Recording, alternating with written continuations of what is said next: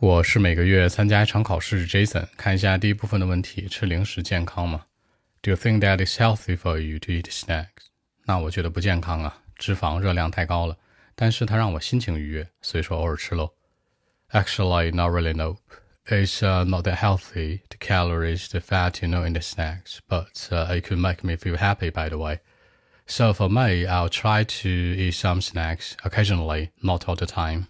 So that's it. 那热量和脂肪，the calories and fat 让我开心，I could make me feel happy。那并不是一直都是，not all the time。更多文本问题，微信 b 一七六九三九一零七。